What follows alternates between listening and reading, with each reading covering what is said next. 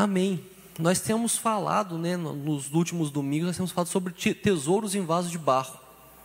Tivemos já alguns sermões aí que foram pregados nesse sentido, e hoje nós vamos dar continuidade. Quando nós falamos de tesouros em vasos de barro, nós falamos de coisas valiosas que estão dentro de coisas frágeis, que estão guardadas em coisas frágeis, coisas que não aparentam muitas vezes um, um valor tão elevado, mas que pelo que está dentro delas, esse é o valor, né? o tesouro que está ali dentro, é o que faz ser valiosas. E hoje o nosso tema é o tesouro que é Deus. De todos os tesouros que nós possamos imaginar, esse é o mais valioso, porque esse tesouro que nós vamos falar hoje é o próprio Deus. Nós podemos enxergar o Espírito Santo como um tesouro em vaso de barro, porque o Espírito Santo é um tesouro valioso, um tesouro que é é indescritível esse tesouro, mas ele está guardado num vaso de barro que é a gente, porque ele habita em nós. E para a gente é muito importante a gente ver isso, principalmente nós como presbiterianos, porque nós presbiterianos às vezes como sem meio cheio de dedo para falar do Espírito Santo. As, as, os irmãos que são pentecostais, eles têm um pouco mais de tranquilidade, porque eles ligam muito o Espírito Santo aos dons, e eles conseguem enxergar com mais facilidade, tem mais facilidade para tratar disso. E nós sabemos que o Espírito Santo é mensageiro, nós sabemos que o Espírito Santo habita em nós, mas aí a gente tem um pouco de dificuldade por quando a gente vai falar do, do como que o Espírito Santo lida com a gente. Porque quando falamos do Pai, nós falamos é o Deus todo-poderoso, é o Deus criador, é o Deus que fez todas as coisas. Quando fala do Filho, foi o Deus que se fez homem. Foi o Deus que pagou o preço pra, pela nossa salvação, que andou nessa terra e nos mostrou o caminho. Mas quando chega no Espírito Santo, às vezes a gente dá uma enroscada. E a gente vai falar um pouco sobre isso, porque é, é estranho, porque das três pessoas da Trindade é a que nós temos mais contato, porque Ele habita em nós, Ele nos dá sabedoria, Ele nos dá direcionamento. A pessoa da Trindade que nós temos contato direto é justamente o Espírito Santo. E nós vamos ver um pouco do que é que esse tesouro tão magnífico, que é o próprio Deus, que está nesse vaso de barro, que é a gente, como ele conduz a nossa vida, como ele transforma a nossa vida, como ele gera mudança. E nós vamos fazer isso com base no texto que está em Romanos 8, os versos de 1 até 11.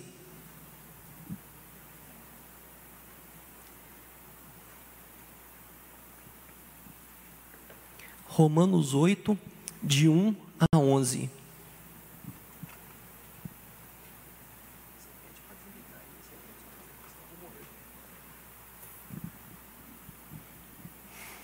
Romanos 8, de 1 até 11. Olha só, eu vou pregar em Romanos 8 e não vai ser o 28. Para quem conhece aí sabe que toda vez eu dou um jeito de dar uma passada no 28 lá, mas eu não vou pregar em cima do 28. Romanos 8, de 1 até 11. E a palavra do nosso Senhor diz assim: Pois já, agora, pois, já nenhuma condenação há para os que estão em Cristo Jesus, porque a lei do Espírito da vida em Cristo Jesus te livrou da lei do pecado e da morte, porquanto que fora impossível a lei no que estava enferma pela carne, isso fez Jesus enviando o seu próprio filho em semelhança de carne pecaminosa e no tocante ao pecador, e com efeito condenou Deus na carne o pecado, a fim de que o preceito da lei se cumprisse em nós que não andamos segundo a carne, mas segundo o Espírito. Porque os que se inclinam para a carne cogitam das coisas da carne, mas os que se inclinam para o espírito, das coisas do espírito. Porque o pendor da carne dá para a morte, mas o do espírito para a vida e paz. Por isso, o pendor da carne é inimizade contra Deus, pois não está sujeito à lei de Deus, nem mesmo pode estar. Portanto, os que estão na carne não podem agradar a Deus. Vós, porém, não estáis na carne, mas no espírito, se de fato o espírito de Deus habita em vós. E se alguém não tem o espírito de Cristo, esse tal não é dele. Se, porém, Cristo está em vós, o corpo na verdade está morto por causa do pecado, mas o espírito é vida por causa da justiça. Se habita em vós o espírito daquele que ressuscitou Jesus dentre os mortos, esse mesmo que ressuscitou a Cristo Jesus dentre os mortos, vivificará também o vosso corpo mortal, por meio do seu espírito que em vós habita. Esse texto ele é maravilhoso. E ele já começa aqui no primeiro verso dele, dando a notícia mais maravilhosa do mundo. Agora, pois, já nenhuma condenação há para os que estão em Cristo Jesus. Só isso já vale a noite. Saber que não há condenação para aqueles que estão em Cristo Jesus. Mas antes de passar a aplicação do texto para a nossa vida, eu queria trazer algumas observações sobre o texto que vai ajudar a gente a compreender melhor algumas coisas. E a primeira é essa distinção que ele faz durante todo o texto aí entre carne e espírito. E a gente às vezes cai no, numa ideia de achar que essa diferença de carne e espírito é uma diferença entre corpo e alma. Porque nós temos muito essa ideia de uma separação entre corpo e alma. Mas não é isso. O, o corpo e a alma, né, se você for ver, é, os dois foram feitos por Deus. A gente tem uma ideia de que, o, que a alma é boa, o corpo é ruim. Então tem que cuidar da alma, o corpo é. Mas isso não é uma ideia bíblica. Porque a Bíblia mostra que Deus fez tanto o corpo como a alma. Tudo foi feito por Deus. Então, quando ele coloca essa diferença entre carne e espírito, ele está falando de dois tipos diferentes de pessoas. Que existem pessoas da carne e existem pessoas do espírito. O, quando a ideia da carne que é trazida aqui é a ideia daquilo que Cristo, que Jesus não alcançou na pessoa. Tem um teólogo que chama Barclay, ele coloca o seguinte: a carne para Paulo não era algo físico, era algo espiritual. A natureza humana, com todo o seu pecado e fraqueza, impotência e frustração, é tudo o que o homem é sem Deus e sem Cristo. Quando Paulo fala de carne, a ideia que ele traz é essa: é tudo que o homem é sem Deus e sem Cristo. Quando Paulo fala de carne, ele está falando de uma pessoa que não tem a Deus e uma pessoa que não tem a Cristo. E um outro teólogo, Sproul, ele fala que é muito sobre a questão da mentalidade, de daquilo que norteia a vida de uma pessoa. Que algumas pessoas vão ser norteadas pelo Espírito e outras vão ser norteadas pela carne. Umas pessoas vão ter uma vida que é guiada pelo Espírito, que é guiada por Jesus, que é guiada por Deus, e outras vão ter uma vida que é conduzida pela carne. Ou seja, é o homem sem Deus e sem Cristo, que anda por aí desgovernado, porque o norte dele está. Não sei se já viu bússola quando quando dá problema lá, que ela desmagnetiza, que ela fica rodando, que nem. É assim. Essa é a pessoa na, na carne, porque ela não tem o norte. E é sobre regeneração e não sobre estágios. Não é que uma pessoa ela é mais espiritual ou carnal. Esse texto não está falando disso. Ele está falando que ou é ou não é. A pessoa é espiritual ou ela é carnal. Não é que ela é mais espiritual ou menos espiritual. É um ou outro. E aí a frase que é maravilhosa, que se você não se maravilha com essa frase, você tem que ler de novo, de novo, de novo, até se maravilhar. Que ele fala: seu espírito que em vós habita. Ele está falando que o Espírito Santo habita em nós. Deus habita em nós. E essa é uma das, das verdades que a gente acostuma muito com elas. E a gente acostuma de uma forma perigosa que a gente para de dar importância devida a isso. Porque nós acostumamos tanto com a ideia, ah, porque o Espírito Santo habita em nós, ah, porque o corpo é templo do Espírito, que não sei o quê. E isso vai indo e perde. Perde o real significado para a nossa vida. Isso mostra que o Deus Santo, Todo-Poderoso, ele foi morar em você. E se você alguma vez já foi escolher casa, você sabe como é que é que funciona. Que você olha a casa toda, você procura tudo para ver se ela atende às suas necessidades, se ela está de acordo com o seu gosto, como é que é, como é que não é. E Deus fez isso. Só que no estado que a gente estava originalmente,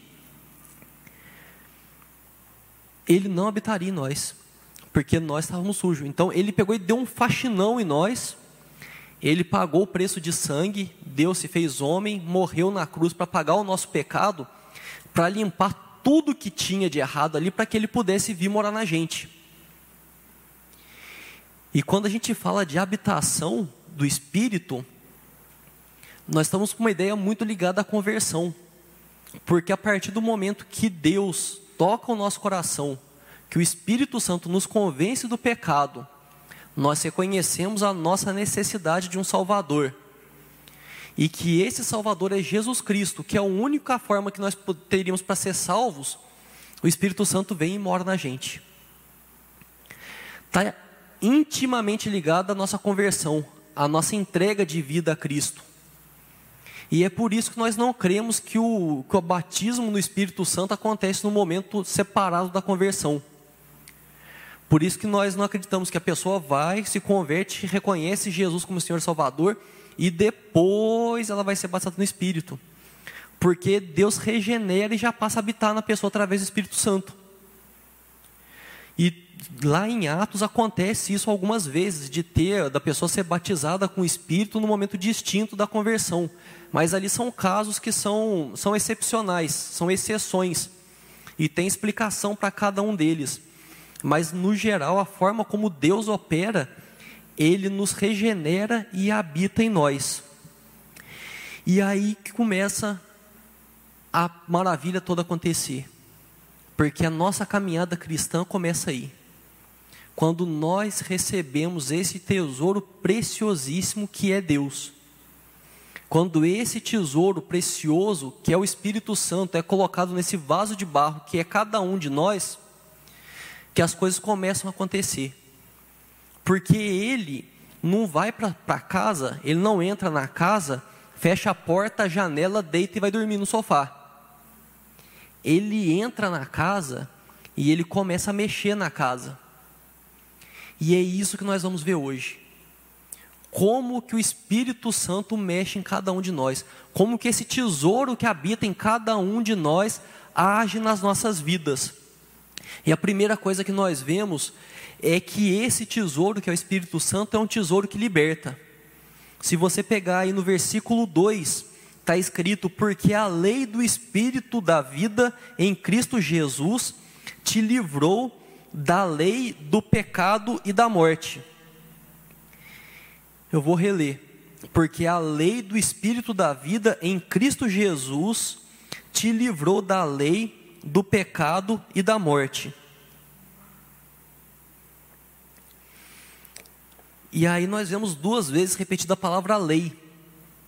E essa palavra lei, ela traz um sentido de regulamento de vida a forma como você conduz a vida, as regras que você tem para a sua vida.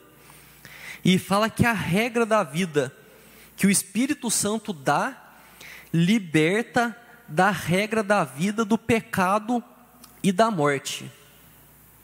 O Espírito Santo passa a habitar na gente e ele liberta a gente da escravidão do pecado. E talvez está pensando, mas eu entreguei a vida para Jesus, mas eu ainda peco mas a chave é que é a escravidão do pecado. Porque antes do Espírito Santo vir habitar em nós, nós éramos escravos do pecado. Nós não tínhamos a menor condição de nos levantar contra ele. Era completamente impossível para você, sem o Espírito Santo, se levantar contra o pecado. Porque o pecado escravizava. Não é que ele pegava e falava grosso, não, ele escravizava, punha uma corrente no pescoço. E essa escravidão só tem um desfecho possível. A escravidão do pecado, ela só tem um final. E esse final chama inferno. Porque o pecado leva ao inferno. E é simples assim. Não tem, não tem exceção. E só existe uma saída dessa escravidão. A única forma de você sair da escravidão do pecado é com o Espírito Santo. Deus com o Espírito Santo é a única forma de sair dessa escravidão. E aí nisso nós vemos o Deus Salvador. Porque ele primeiro, ele paga o preço. Porque fala que o salário do pecado era a morte. E quando fala da morte, é a morte eterna, não é a morte que a gente vai no velório dos outros, essas coisas, não. É morte eterna, inferno. Esse é o salário do pecado. E é um Deus libertador. Porque o, ele vem e nos tira essa absoluta incapacidade de não pecar.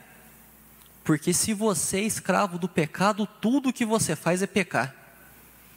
Isso pode te causar estranheza, talvez, porque você provavelmente conhece alguém que é ateu, alguém que não é cristão, mas que faz coisas boas.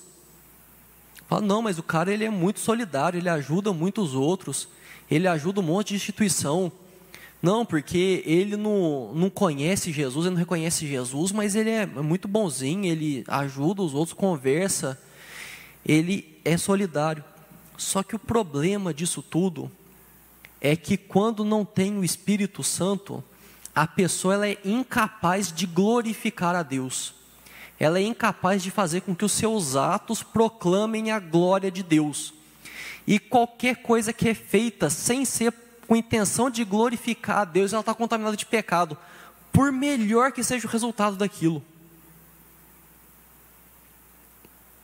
Porque a falta de glorificar a Deus contamina tudo.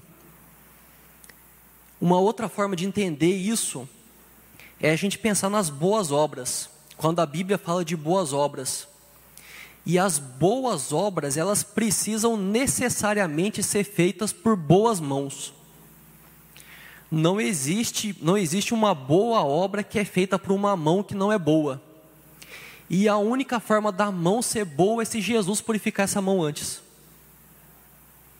Então, por isso que é impossível dizer que são realizadas boas obras por uma pessoa que não conhece a Cristo. Porque o resultado dela pode ser bom, mas falta a intenção original ali.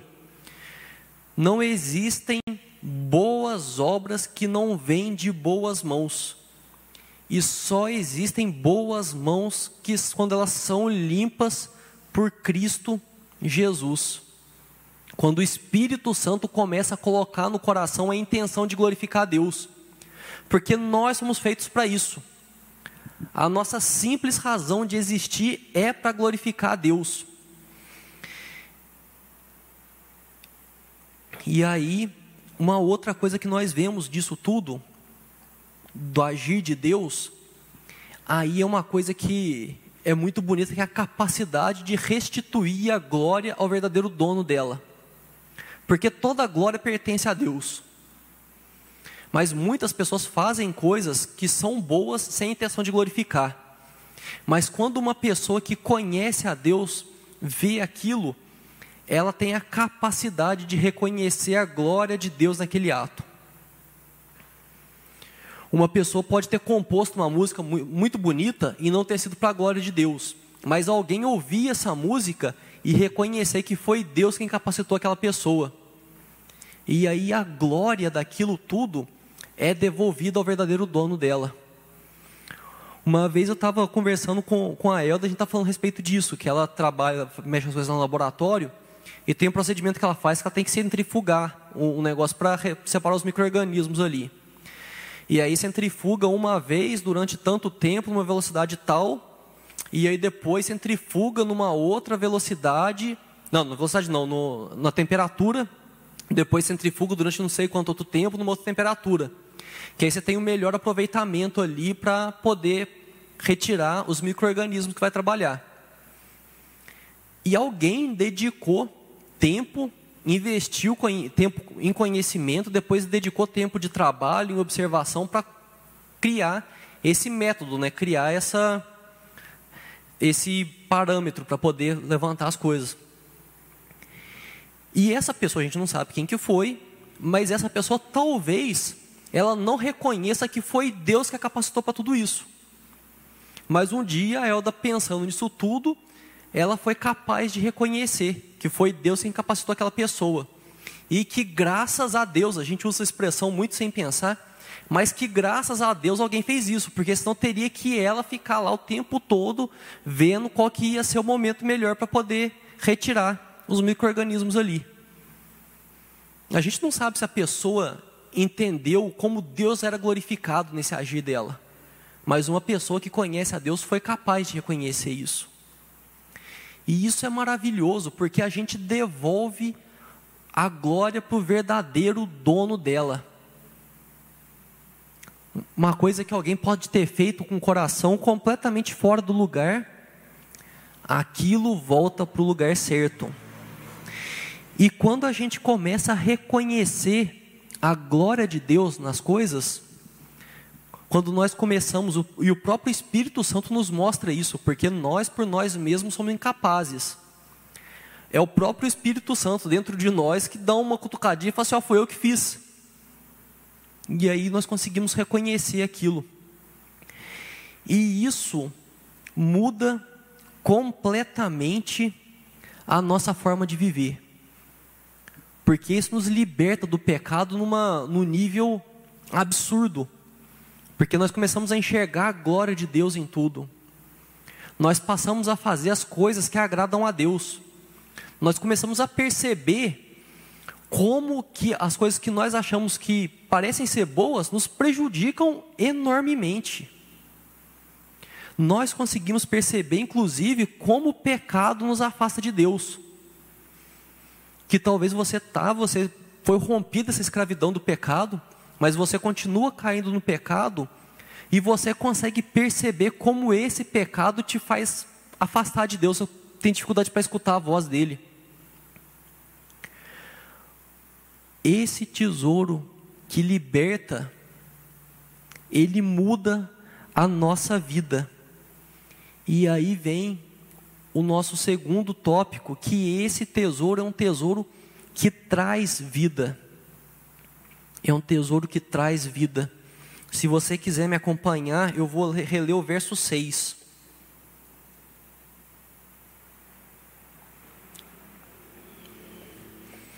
o versículo 6 diz assim: Porque o pendor da carne dá para a morte, mas o do espírito para a vida e paz.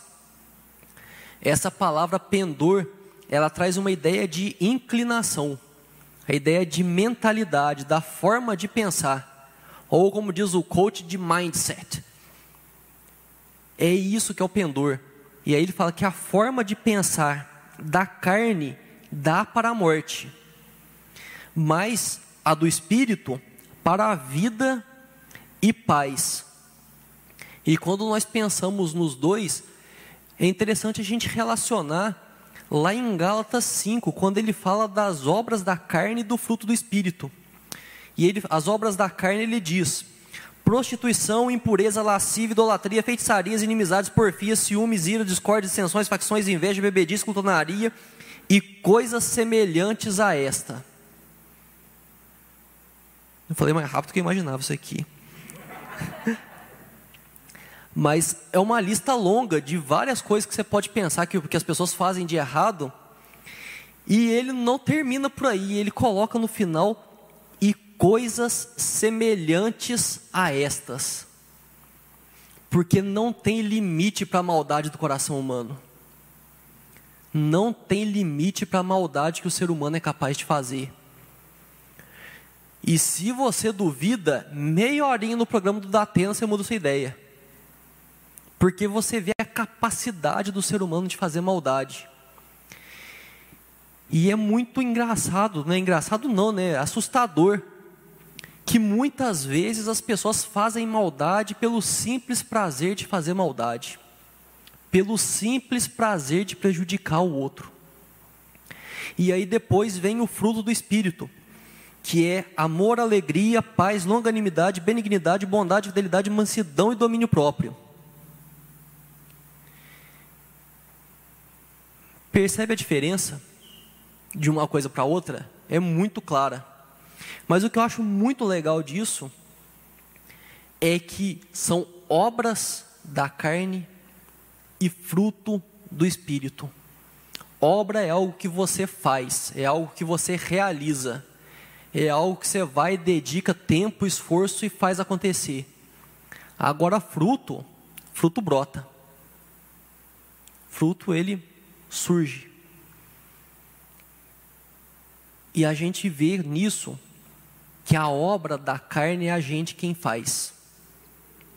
E o fruto do espírito é o próprio espírito que faz surgir. E isso é absurdamente maravilhoso, porque não requer esforço. Você não precisa pegar e falar assim, não, agora eu vou fazer o fruto do Espírito. Não, porque não é teu o fruto. O fruto é do Espírito. É o Espírito quem faz o fruto nascer. É o Espírito que faz o fruto brotar, crescer. E esse fruto do Espírito traz a vida que só o Espírito pode dar. Porque lá nós vimos que, a, que o pendor do Espírito é para vida e paz. E quando fala vida, não é vida de sinal vital, que você vai lá, fala assim, a pressão está 12 por 8, frequência cardíaca está entre 61 e 90, temperatura está 36 e pouquinho. Está um coco, tem vida. Não é disso que está falando aqui. Quando fala da vida na Bíblia, é uma vida em plenitude, uma vida que você desfruta, uma vida que você vive bem.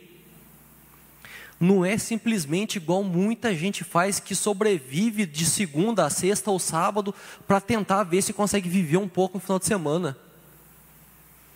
Não é quase morrer para um monte de coisa para tentar ver se consegue um pouquinho de prazer no momento X do dia, da semana, do mês, sei lá. Isso não é vida, quando, como a Bíblia fala. Quando a Bíblia fala de vida, é uma vida que você desfruta, é uma vida que você vive em alegria. E isso não quer dizer que você vai estar na Disney o tempo todo, não. Porque tem perrengue. A gente enfrenta muita dificuldade na vida. Mas você passa por todas elas em plenitude. Você passa por toda a sua vida conseguindo aproveitar bem a vida. Você consegue olhar para as circunstâncias e reconhecer as boas coisas que Deus faz por você. Você olha ao seu redor, você vê os problemas, você vê os desafios, mas você vê que Deus está em todas as coisas. Só que lá no texto não fala só da vida, ele fala também da paz. E a paz é uma outra coisa que a gente perdeu um pouco a dimensão do que, que significa. Que o povo faz até meme falando que o brasileiro não tem um minuto de paz na vida. Mas tem. Tem. Aqui no Brasil a gente tem muita paz. Porque quando a gente fala de falta de paz, é falta de sossego, é falta de tranquilidade. É você deitar, cochilar um pouco e acordar assustado porque tua vida está em risco é você não conseguir dormir, porque o, o que te cerca é tão opressor, é tanta malignidade, que você não consegue viver, você não consegue desfrutar de nada. A ideia da paz, nós precisamos lembrar do contexto da carta, que é o contexto do Império Romano, que paz para eles era bater nos outros até os outros pararem de reclamar. Que eles iam invadir um lugar ia lá matava metade das pessoas, esperava. Se alguém resolvesse fazer uma rebelião, matava metade do que sobrou, esperava. Se fizesse outra rebelião, matava metade do que sobraram, até que ninguém mais reclamasse. Isso era a ideia de paz daquela época, que eles chamavam da Pax Romana, né? E é por isso que Jesus fala que eu vos dou a minha paz, a minha paz eu dou, não dou como o mundo dá. Porque a paz que o mundo oferecia era uma paz de opressão. Era uma paz de bater até a pessoa parar de gritar. E a paz de Jesus é uma paz diferente. É uma paz de descanso, é uma paz genuína. É uma paz que nós podemos pegar e olhar as coisas e falar assim: tá tudo bem. É uma paz que vai lembrar aquele, aquilo que a gente falou no começo aqui na abertura, de saber que tem um escudo ao nosso redor. A vida e a paz que o pendor do Espírito oferecem é uma vida melhor.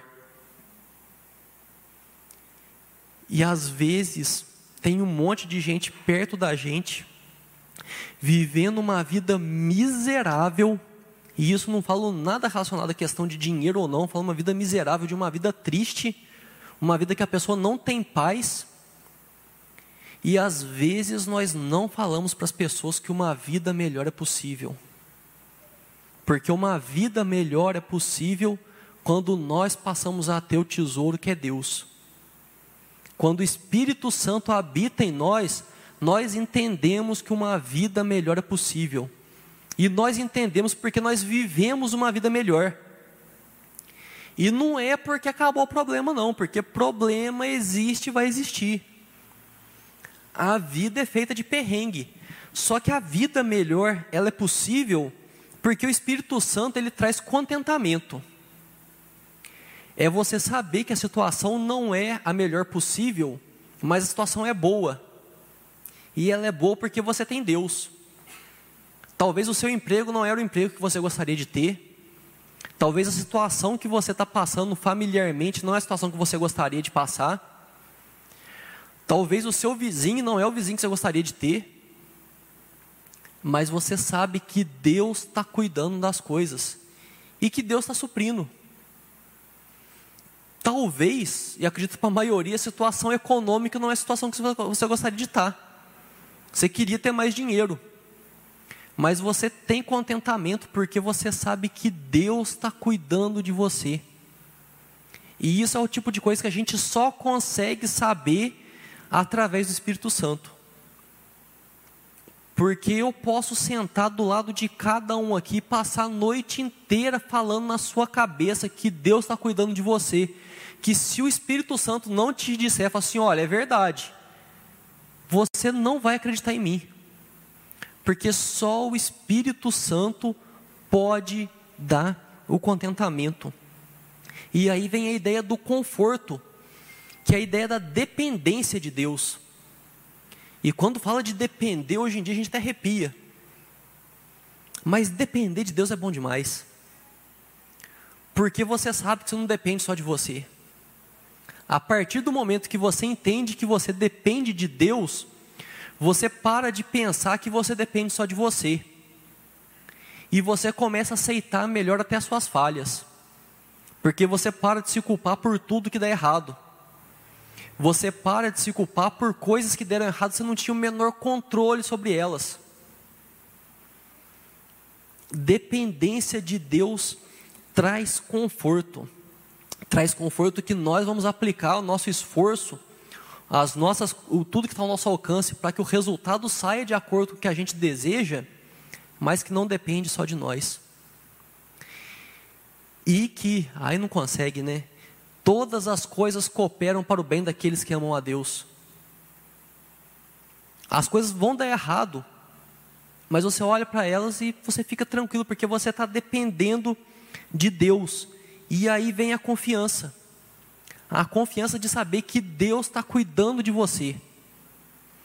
E aí você enfrenta uma situação de desemprego, você enfrenta uma situação de, de problema de saúde, uma situação que você não tem capacidade nenhuma de resolver com confiança, porque você sabe que Deus está cuidando de você.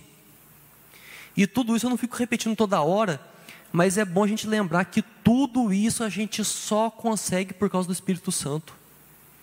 Porque é, uma, é um entendimento que foge da nossa humanidade. Uma outra coisa que vem quando o Espírito Santo habita em nós, quando nós temos esse tesouro, é o senso de justiça que muda completamente. Que às vezes a gente fica sedento para ver a justiça acontecendo diante dos nossos olhos. De uma pessoa pegar e ser condenada e pagar por aquilo que ela fez.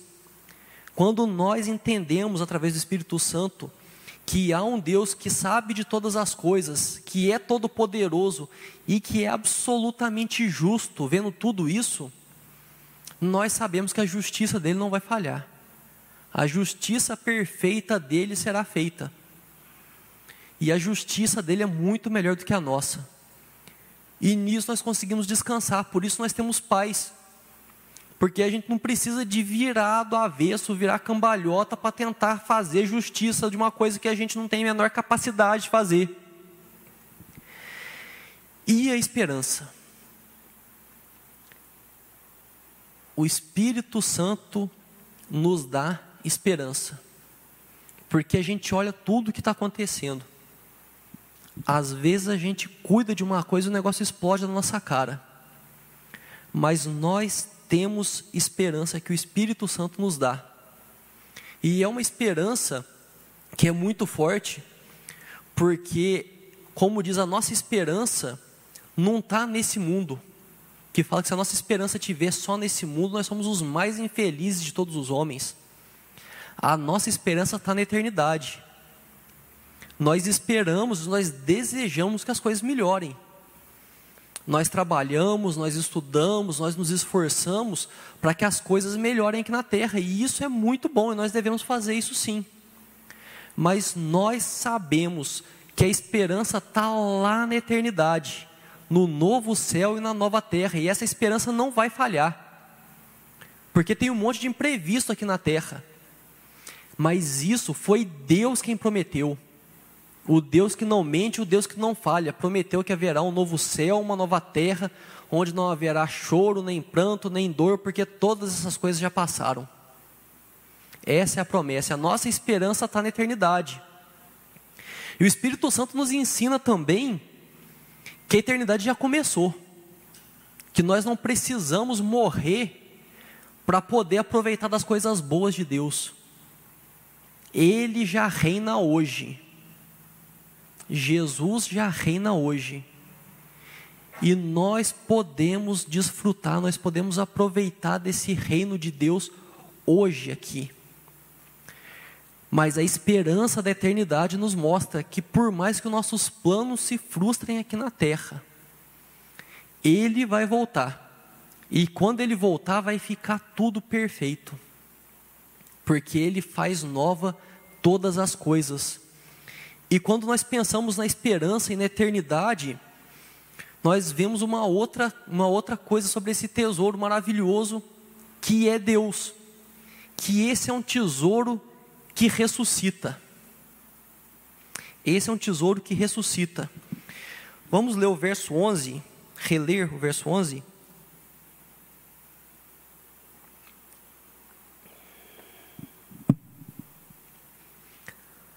Versículo 11 diz: Se habita em vós o espírito daquele que ressuscitou Jesus dentre os mortos, esse mesmo que ressuscitou a Cristo Jesus entre os mortos, vivificará também o vosso corpo mortal, por meio do seu Espírito que em vós habita. E esse versículo tem uma coisa linda, linda, linda, linda, e que não dá para entender, que ele fala da trindade. Eu acho muito bonito os versículos, né, os trechos que falam da trindade, porque a trindade, ela é difícil praticamente impossível para a gente compreender logicamente, porque é um Deus em três pessoas. Mas aí ele mostra como Deus se relaciona com Ele mesmo. E eu não vou delongar nisso, mas mostra a ideia de imagem e semelhança de Deus está muito ligada à nossa capacidade de relacionar com Deus. E quando nós vemos a Trindade, Deus se relacionando com Ele mesmo, é uma coisa maravilhosa, é uma coisa que encanta. E aí a gente vê nesse texto, primeiro, que o Pai ressuscitou a Cristo. Quando nós vamos ver aqui sobre a Trindade, falar que o Pai ressuscitou a Cristo, e com isso, Jesus derrotou a morte. E eu falo uma coisa: que o meu ponto fraco em louvor é quando fala que Jesus venceu a morte. Se o louvor fala em algum momento que Jesus venceu a morte, que Jesus derrotou a morte, eu já gostei. Porque, cara, quando a gente pensa nossa vida aqui na terra, o que, que é uma coisa que a gente não tem poder nenhum contra? É a morte. O que assusta a gente é a morte. O fim que todo mundo teme é a morte. Só que Jesus vem mata a morte. Jesus matou a morte. Jesus derrotou a morte. E isso é gigantesco, Porque desde a queda a morte é a nossa inimiga, porque fala que o salário do pecado é a morte. O pecado entrou no mundo, a morte veio de garupa. E a morte assombrava todo mundo desde então. Até hoje a gente fica meio assustado com a morte, nós temos dificuldade muitas vezes para lidar com a morte. E aí vem Jesus e mata a morte. E o que eu gosto muito disso tudo, que eu fico imaginando, é o capeta. Porque aí ele foi e fez o plano lá e tá crucificou Jesus, ele pegou Deus, matamos Deus. Você já parou para pensar a surpresa do capeta de achar que matou Deus? E aí de repente chega, passa três dias, volta Jesus glorificado. Não matou. Eu matei a morte. Ah, mano, até arrepio, de verdade, eu tô arrepiado aqui por baixo da camisa, porque, cara, Jesus derrotou a morte. Se isso não te maravilha, você precisa prestar mais atenção. Jesus derrotou a morte. O pessoal fala, a gente dá jeito para tudo, menos para a morte. Jesus dá jeito na morte. Isso é absurdo para a gente, porque Deus, Jesus, derrotou a morte. E não é só isso. Na vitória dele, nós triunfamos juntos. Eu sou muito ruim de bola, não sei jogar futebol não. Mas se eu estiver jogando num time, o pessoal do meu time jogar bem e o meu time ganhar, eu ganho junto. Não fiz nada. Se pá, até atrapalhei bastante. Mas se o meu time ganhou, eu ganhei junto. E Jesus está no meu time. Ele ganhou da morte. E eu ganhei da morte junto. Eu não fiz nada, mas eu ganhei da morte junto, porque Jesus estava no meu time. E aí depois Jesus manda o Espírito Santo nessa história toda, que ele venceu a morte, nós vencemos junto, e depois ele manda o Espírito Santo. Em João 14, 16, os, os discípulos estavam preocupados que, com Jesus, né? e aí ele fala: Eu rogarei ao Pai, e ele vos dará outro consolador, a fim de que esteja para sempre convosco. A fim de que esteja para sempre convosco. O Espírito Santo está com você para sempre. Se você foi salvo por Cristo, Ele mandou o Espírito Santo para estar com você para sempre. E é por isso que nós sabemos que nós não perdemos a salvação. Nós podemos confiar que nós não perdemos a salvação, porque fala que o Espírito Santo está com a gente para sempre. E eu não sei se você prestou atenção numa coisa até aqui, eu quero chamar sua atenção para isso, que até agora, nessa história toda que nós estamos contando aqui, você não fez nada. Deus cuidou de tudo. Ele se fez homem, ele pagou o preço, ele derrotou a morte, colocou você no time dele e mandou o Espírito Santo para você. Você está parado. Deus cuida de tudo. E Ele é o operador da nossa ressurreição. Quando fala que nós vamos ter vida eterna, que nós vamos ser ressuscitados, é porque Ele está garantindo isso. E aí vem um versículo que mata de vergonha, que é Efésios 1,14, que fala que o Espírito Santo é o penhor da nossa herança. Penhor é quando você dá uma coisa em garantia por algo. Você pede o dinheiro emprestado, você vai dar uma coisa em penhor ali para garantir que você vai pagar aquilo. Quem dá penhor é o devedor. Alienação fiduciária, quando você pega, compra o carro, mas o carro fica no nome do banco. Não é penhor, mas é mais ou menos o mesmo esquema ali. Quem dá penhor é o devedor. Só que até agora você não fez nada, Deus fez tudo, e chega aqui, ele dá o Espírito Santo como garantia de que ele vai fazer o que ele está prometendo. Eu não é para ficar com vergonha um negócio desse. Ele não devia nada para a gente. E ainda assim, ele pagou o preço e deu uma garantia. E a garantia é ele mesmo, é o Espírito Santo.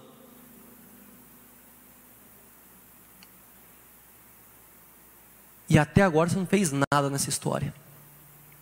Até agora foi Deus fazendo tudo.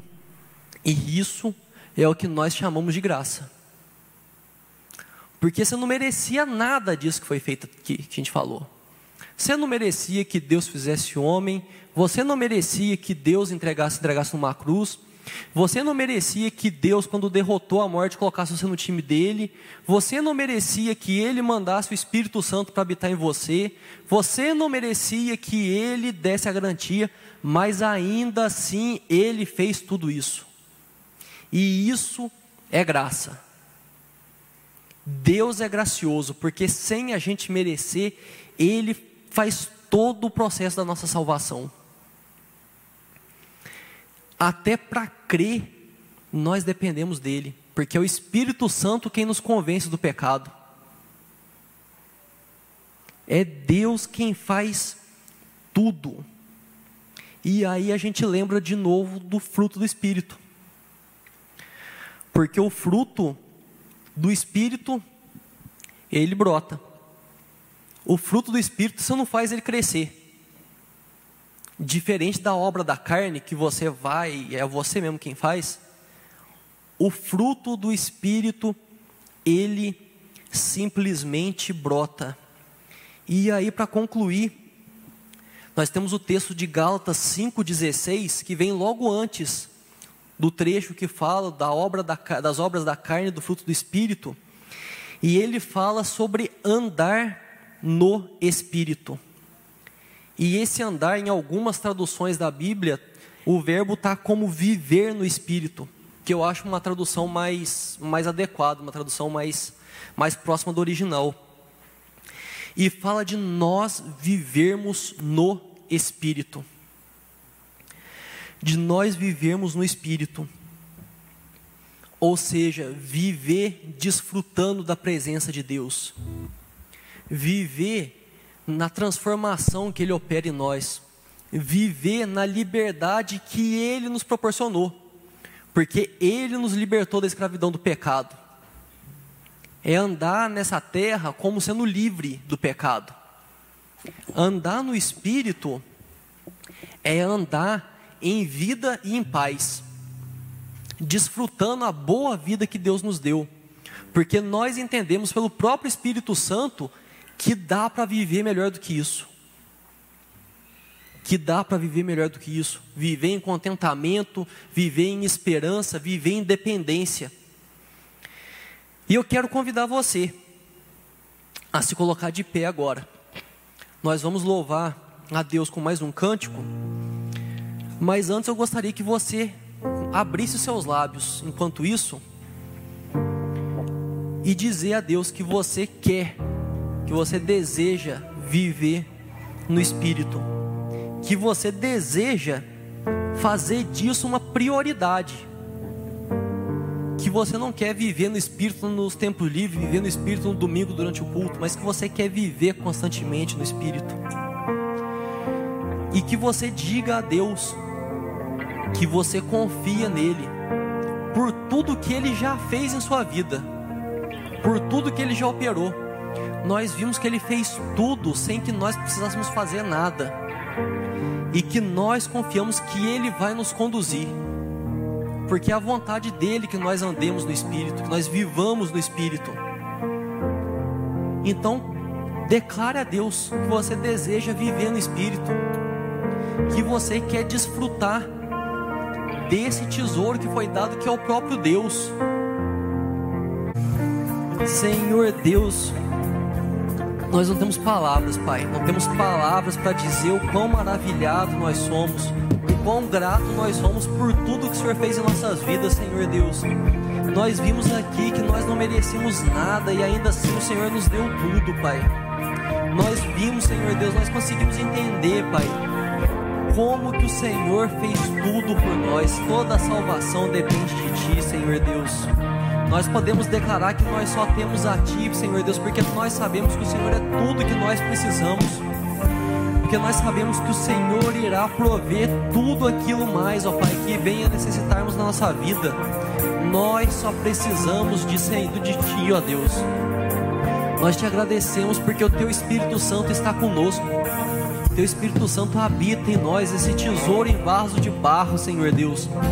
Nós te louvamos porque Ele nos permite entender coisas que nós seríamos incapazes de entender por nós mesmos.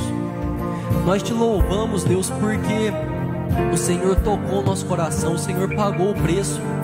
O Senhor deu, ó Pai, uma garantia que o Senhor não precisava dar da herança que é o novo céu, nova terra que o Senhor está por fazer, ó Deus. Nós queremos, ó Pai, nós queremos declarar o nosso amor, a nossa gratidão a Ti, porque o Senhor escolheu habitar em nós, ó Deus. O Senhor escolheu limpar a casa e vir morar em cada um de nós, Senhor Deus. Nós te louvamos, nós te agradecemos, Pai, porque o Senhor nos libertou da escravidão do pecado. Nós te agradecemos, Senhor Deus, porque o Senhor nos dá vida e paz. Nós te agradecemos porque o Senhor nos ressuscitará, Deus. Porque o Senhor prometeu que o Senhor estará conosco até o final dos tempos, ó Deus. O Senhor estará para sempre conosco. Oh Pai, nos ajuda, Deus. Nós queremos pedir agora que o Senhor nos ajude a viver no Seu Espírito. Nós queremos viver uma vida de plenitude, Senhor Deus. Nós queremos desfrutar da Sua paz. Nós queremos viver tudo aquilo que o Senhor tem preparado para nós. Nós agradecemos porque o Senhor já nos deu o Espírito Santo que pode nos conduzir a tudo isso mas nós queremos viver, Pai, nós queremos viver de acordo com a tua vontade, para a honra e para a glória do teu santo nome, Senhor Deus. Nós queremos, ó Pai, viver na liberdade que o Senhor nos deu, para que a nossa vida seja um testemunho para as pessoas perto de nós, que há um jeito melhor de se viver, ó Deus. Que as pessoas não precisam viver na miséria da escravidão do pecado então faz de nossa vida um farol, Senhor Deus. Faz a sua luz brilhar em nós. Que o seu Santo Espírito nos conduza, Pai, a uma vida em Ti, uma vida de obediência, uma vida, Pai, de louvor a Ti, uma vida de glórias a Ti, Senhor Deus. Nós queremos proclamar a Sua glória todos os dias de nossa vida. Nós queremos desfrutar, Pai, de tudo aquilo. E se houver alguém, Senhor Deus, que tem tido dificuldade, de enxergar o, teu, o que o seu Santo Espírito tem feito, Pai. Vem com sua mão de poder. Mais uma vez, o teu Santo Espírito convence de todo pecado. Se tiver alguém que está pagando o teu espírito, Senhor Deus, pelo pecado, convence do pecado, Senhor Deus. Mostra como é bom viver em liberdade. Nós não somos mais escravos do pecado porque o Senhor nos libertou. Sua palavra diz isso. Nós não somos mais escravos do pecado. Nós podemos nos levantar contra o pecado porque o Senhor nos libertou, Pai. Então ajuda cada um que tem lutado contra os seus pecados. Pessoas, ó Pai, que têm buscado libertação de vícios, de pornografia, Senhor Deus. Pessoas que têm enfrentado a escravidão do pecado através de, de questões emocionais, Senhor Deus, liberta, Jesus, cada um, porque o Senhor já nos libertou da escravidão.